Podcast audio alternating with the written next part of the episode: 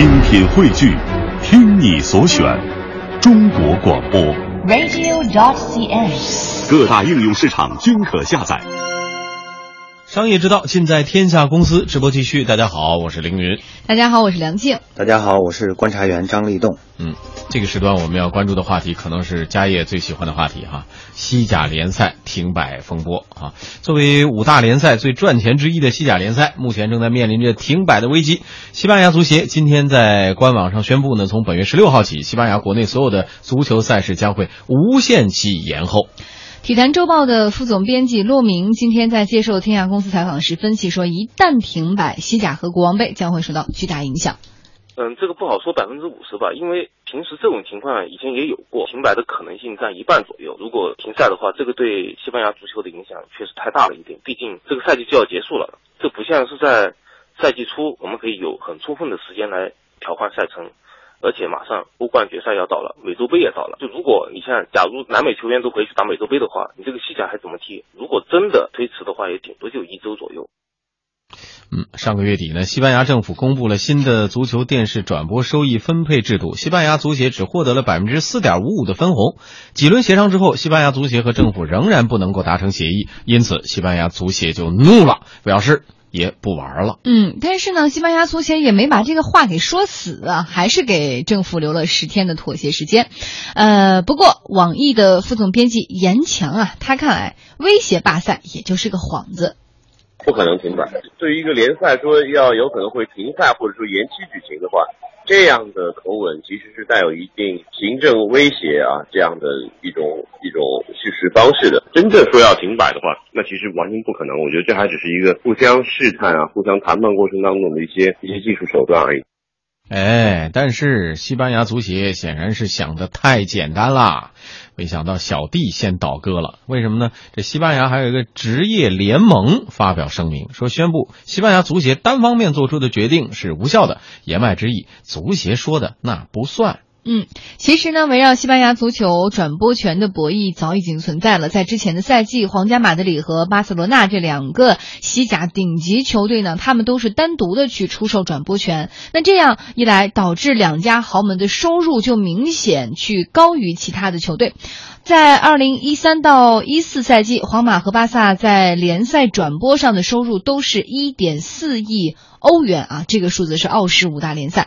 但是排名第三的瓦伦西亚和第四的马竞，他们的转播收入才不到五千万欧元，这个一比就能看出差距来了。对，这样一来，西甲就出现了富者越富、穷者越穷的两极分化局面啊！皇马、巴萨继续在转会市场上一掷千金。其他俱乐部却负债重重，整体上根本无法与英超竞争啊！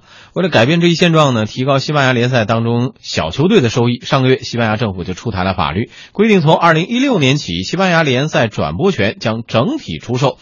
法案实施之后，百分之九十的转播权收入将会分给西班牙联赛、西甲联赛，而其中的一半将会由二十支球队来平分，剩余的一半将会根据其他指标来分配。嗯，那有观点就认为了，说这样的新制度呢，会造成皇马、巴萨在转播收入方面的下降，而这两家球队才是这次足协以停赛来反对收入分配制度的背后推手。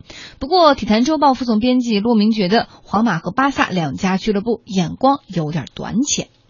从皇马、巴萨的角度，他们肯定还是希望自己单独去谈判，因为这样他们也许能分得更大的蛋糕。但其实我觉得他们这种做法非常非常的自私，也并不见得能获得更大的好处。因为假如这个联赛整体打包出售的话，根据英超的经验，你的整体收入是会多很多很多。这样的话，也许皇马、巴萨的收入分配比例下降，但仍然可能获得与以前相当的收入。而对于其他西甲俱乐部来说，肯定收入大大增加。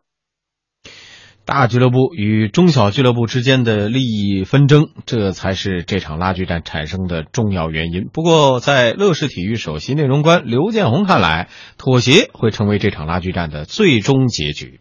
从利益的这种诉求上来说呢，中小俱乐部和呃大俱乐部的这种利益诉求一定是不一样的。在这个平衡点上，我觉得还没有找到一个最后的一个这种利益的平衡点。但是呢，既然大家在一个联赛当中，也就要求大家在最终你是一定要寻找到一个平衡点的。尽管大家都在说那两个俱乐部它确实太强大了，所以使得其他的这个俱乐部很难跟他们产生这种真正的竞争。这个之间的悬殊造成了大家在这种利益诉求上可能差距会比较大。但是，即便是皇马和巴萨。他们也不会接受说，在最后他们只有两个队参加比赛的这样的一个局面。哎，真要是一场联赛就有两个队参加比赛，也挺逗的。冠亚军已经决出来了，冠亚军决出来了，然后也没那么多观众了。实际上这个事儿呢，我觉得就是说，呃，确实它是一个生态体系啊，在这个生态体系里，这个呃大的生物和小的生物应该是共同构成了这么一个好的市场。嗯，但现在的话，这两个大的俱乐部豪门，它呃这个。长期以来赚尽了他这个好处啊，他通过自己直接和这个呃转播的相关的需求方去谈，然后获得很高的筹码。然后小的俱乐部呢，他因为这个议价能力低比较弱，对对，所以呢，他忘记了这个大的豪门一定是由小的这些小兄弟们共同组成的这样的一个好的市场。对。所以这个真是真的是一个目光短浅的一个做法，以以往的做法。但现在呢，呃，代表这个呃西班牙这个豪门的这个呃西班牙足协就出来了，出来要要要反对这个政府的这个改革计划。那我觉得这个这样的一个争执，实际上，呃，如果说你足协真的要实所谓的呃你罢赛了。那对于这个西班牙足球市场整体来说，是一个很大的一个损失。嗯，以停赛威胁来争取收入分配的增加，西班牙足协的任性举动遭到了来自西班牙体育部门、球迷等各方面的批评。其中呢，反对声音最大的就是西班牙职业联盟。跟这个西班牙足协不同啊，西班牙职业联盟是由呃各家俱乐部联合组成的，拥有西甲、西乙的管理和运营权。那么，乐视体育首席内容官刘建宏就表示呢，足协与联盟并存的模式是一种相对成熟的运营管理机制。基本上普遍拥有的足球管理体系，虽然这个西班牙足协是整个西班牙足球的代表，但是。因为参加这个职业联赛的俱乐部有自己的一个联盟，所以在这个。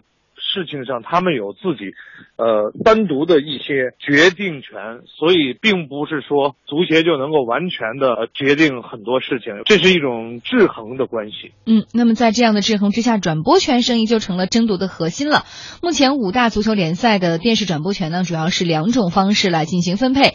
英超、德甲、法甲比较相近，他们是通过批发的方式统一的去出售整体的转播权，版权费平分给多家俱乐部，然然。后再根据球队的年终排名给予不同的奖励。那至于意甲和西甲呢？豪门是可以单独和呃这个转播商来进行谈判的，以取得更多的版权收入。那中呃剩下的一些中小俱乐部呢，就是联合起来分享剩下那点蛋糕了。嗯。嗯，现在呢，意甲和西甲也追溯其他三家的分配方式进行改革，统一销售、运营会成为五大联赛的发展趋势了。网易副总编辑严强认为呢，一个联赛的稳定运营、公平的分配机制是前提，这或许可以给中国足球职业联赛的发展提供一些思路。呃，对于一个联赛稳定的运营，特别是要达到一个公平而且相对公平和透明的一个呃目的的话，我觉得应该是像英超那样啊，能够。进行比较平均的分配，那豪门俱乐部自然会因为自己的影响力更大，对于联赛贡献更多，他在这个板块当中，在一个相对平均的基础上获得更高的收入，这个基本的框架不应该变，在。相对平衡的一个基础上，再创造一些竞争性的一些条件。嗯，说完了国外的，咱们再来看看国内的哈。中国的足球联赛转播权啊，现在是分为两级管理，中超联赛是由中超公司来掌管的，而其他级别的联赛呢，以及国家队的比赛都是由足协来进行管理的。嗯，所以说目前来说，中国球迷一直不缺啊，足球。产业呢也是还挺火爆的，起码来说哈，中甲的这个商业价值现在也开始显现了。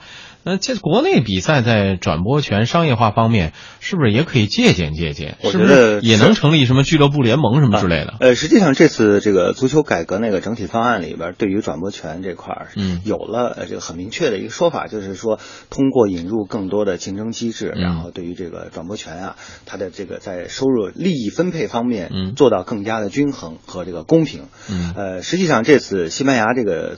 这个这个事情啊，我觉得这个罢赛风波也好，或者说威胁风波也好，呃，对于中国足球的改革来说，实际上是很好的一个借鉴。就是说，以往他的那种方式，他是只照顾了个别的一些公司、巨头公司，对，然后呢，没有照顾到整个市场的这个繁荣。那现在。